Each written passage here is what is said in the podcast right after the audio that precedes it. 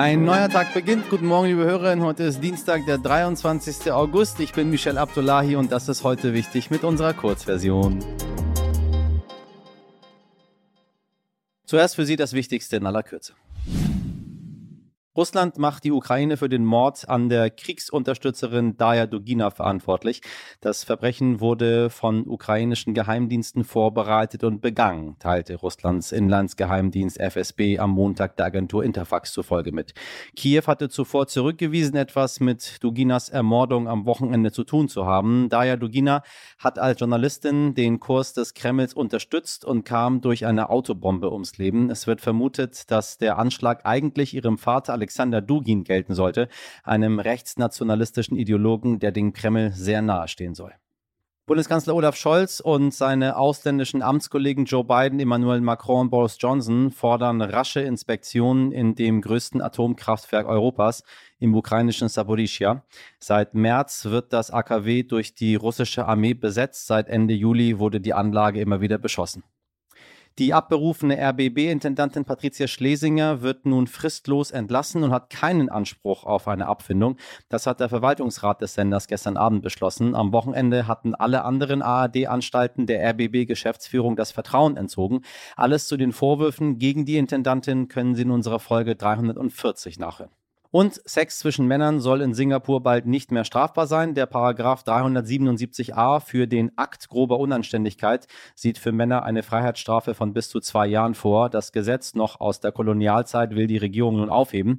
Eine Anerkennung gleichgeschlechtlicher Ehen sei jedoch nicht geplant, sagte Premierminister Lee.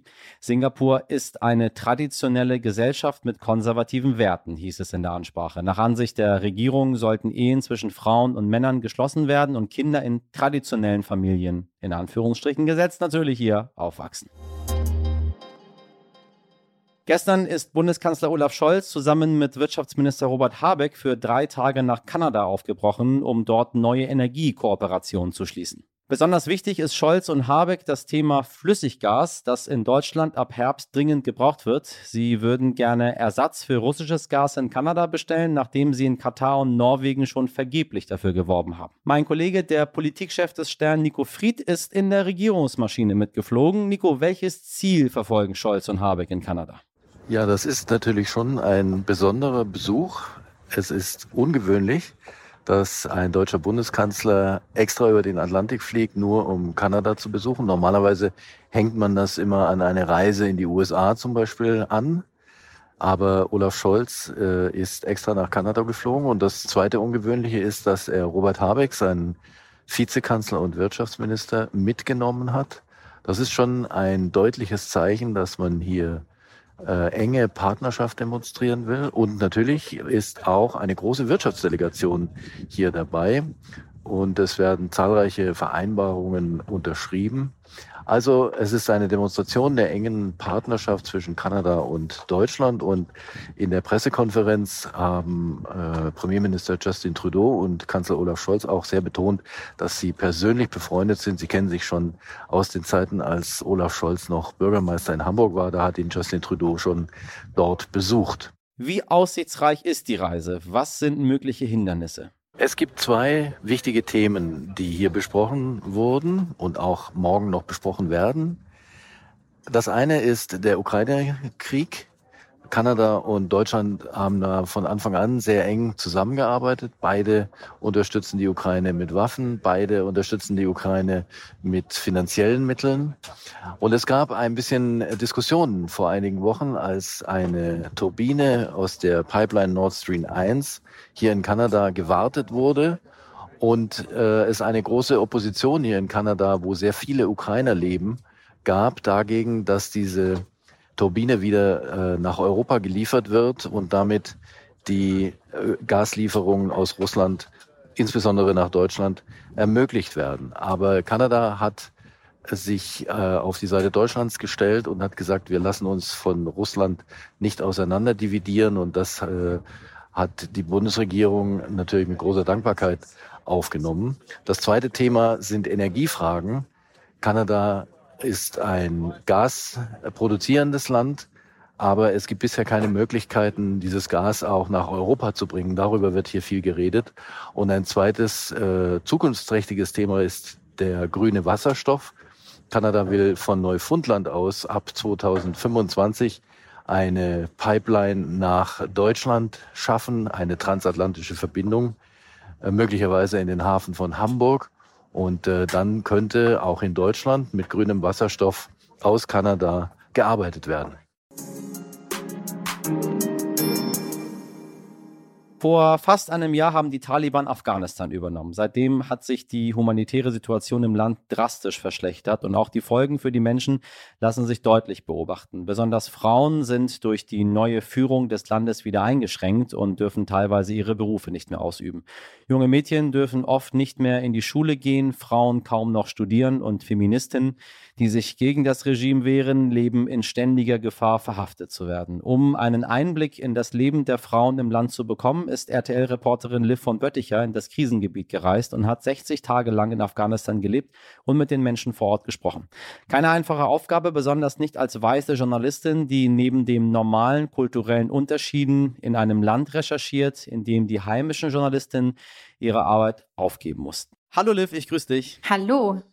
So, du bist durch Afghanistan gereist. 60 Tage mit dem Fokus insbesondere auf Frauen. Ähm, wie ging es dir auf deiner Reise in Afghanistan? Warst du vorher schon mal da gewesen? Nein, es war mein erster Kriseneinsatz sozusagen als Krisenreporterin und dann gleich nach Afghanistan zu fahren, ist natürlich, ähm, da sattelt man das Pferd von hinten auf sozusagen. Also man geht gleich in ein, in ein richtiges Krisengebiet rein.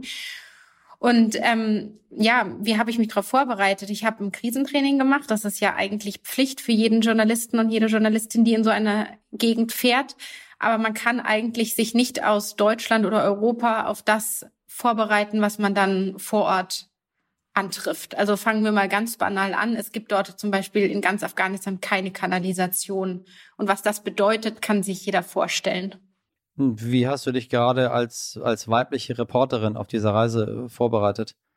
Also es ist ja klar, dass Afghanistan ein Männerland ist. Das war es schon vor den Taliban, aber natürlich jetzt mit den Taliban noch einmal viel mehr. Frauen ähm, sind dort wie Menschen zweiter Klasse, so habe auch ich mich gefühlt. Gleichzeitig ist es aus meiner Sicht absolut notwendig, dass eine Frau auch die Perspektive der Frauen vor Ort spiegeln kann, weil männliche Reporter haben gar keinen Zugriff zu vielen Bereichen, wo Frauen sich aufhalten. Männer dürfen dort ja nicht hin. Von daher ist es absolut notwendig, dass auch Reporterinnen aus solchen Gegenden berichten. Wie sind dir die Menschen begegnet? Ganz unterschiedlich. Also viele Frauen verbinden mit Reportern vor allen Dingen Hoffnung, nämlich dass ihre Geschichten ins Ausland getragen werden, dass da auch ein gewisser Druck in, im Ausland entsteht auf die Taliban-Führung. Ähm, gleichzeitig ähm, hat man natürlich irgendwie das Gefühl, man enttäuscht diese Menschen auch, wenn man dann ihnen jetzt nichts immediate, also nichts in dem Moment ähm, an Verbesserungen mitgeben kann. Und die Taliban, ähm, die sind mir mit Misstrauen natürlich begegnet. Also sie haben Reporter nicht gerne im Land, aber gleichzeitig verbieten sie es auch nicht, dort zu arbeiten. Und das war immer so ein kleiner Balanceakt. Also wir hatten zwar eine Drehgenehmigung für alles, aber trotzdem musste man immer vor Ort nochmal nachverhandeln. Ähm, die Frage der Fragen ist natürlich, wie schafft man es als weibliche Journalistin aus dem Westen trotzdem differenziert zu berichten und auch die verschiedenen Facetten des Lebens abzubilden, wenn man dann plötzlich noch in ein System hineinkommt, das man so gar nicht kennt. Was waren da die Herausforderungen für dich? Also die große Herausforderung war, dass ich ja mit einem kleinen Team unterwegs war, was aus zwei Männern bestanden hat, also einem Übersetzer und einem Kameramann. Und ich war aber redaktionell verantwortlich für dieses Team. Also auf gut Deutsch, ich war die Chefin. Und Chefin zu sein in einem Land, wo Frauen nichts zu sagen haben, das ist ganz schön schwierig, weil die afghanischen Männer, jetzt nicht mal nur die Taliban, sondern generell die Männer im Land, die sollten nicht unbedingt mitbekommen, dass ich meinem Team Anweisungen gebe, weil das würde in ihrer Kultur, in ihrem Denken meine beiden Begleiter als Männer schwächen. Und das wäre natürlich dann auch unterm Strich für uns alle, nicht nur für die beiden, sondern auch für mich zum Nachteil. Und da, da mussten wir uns intern erstmal irgendwie so überlegen, wie wir das machen, nämlich zum Beispiel, dass wir über so Teamgespräche oder Anweisungen immer nur hinter verschlossenen Türen reden, also nie das offen vor Afghanen austragen. Und ähm, das Gute für mich war natürlich, dass ich als Frau eben den Zugang zu den Frauen hatte. Also ich durfte im Gegensatz zu meinen männlichen Kollegen auch in geschützte Räume wie eine Frauenklinik hinein und konnte dort dann mit meinem Handy drehen. Also als Frau standen mir dann sogar mehr Türen offen als als Mann. Eine TV-Reportage hat Liv übrigens auch mitgebracht. Heute Abend läuft 60 Tage Frauenhass, eine Reporterin bei den Taliban um 22.35 Uhr bei RTL. Das war's mit heute wichtig in der Kurzversion. Noch mehr Eindrücke von Liv aus Afghanistan hören Sie natürlich wie immer in unserer langen Version und unser Postfach unter heute wichtig stern.de ist für Ihre E-Mails 24 Stunden lang geöffnet. Also zögern Sie bitte nicht. Wir hören uns morgen wieder wie gewohnt ab 5 Uhr. Ich wünsche Ihnen einen schönen Dienstag. Machen Sie was draus. Ihr Michel Abdullahi.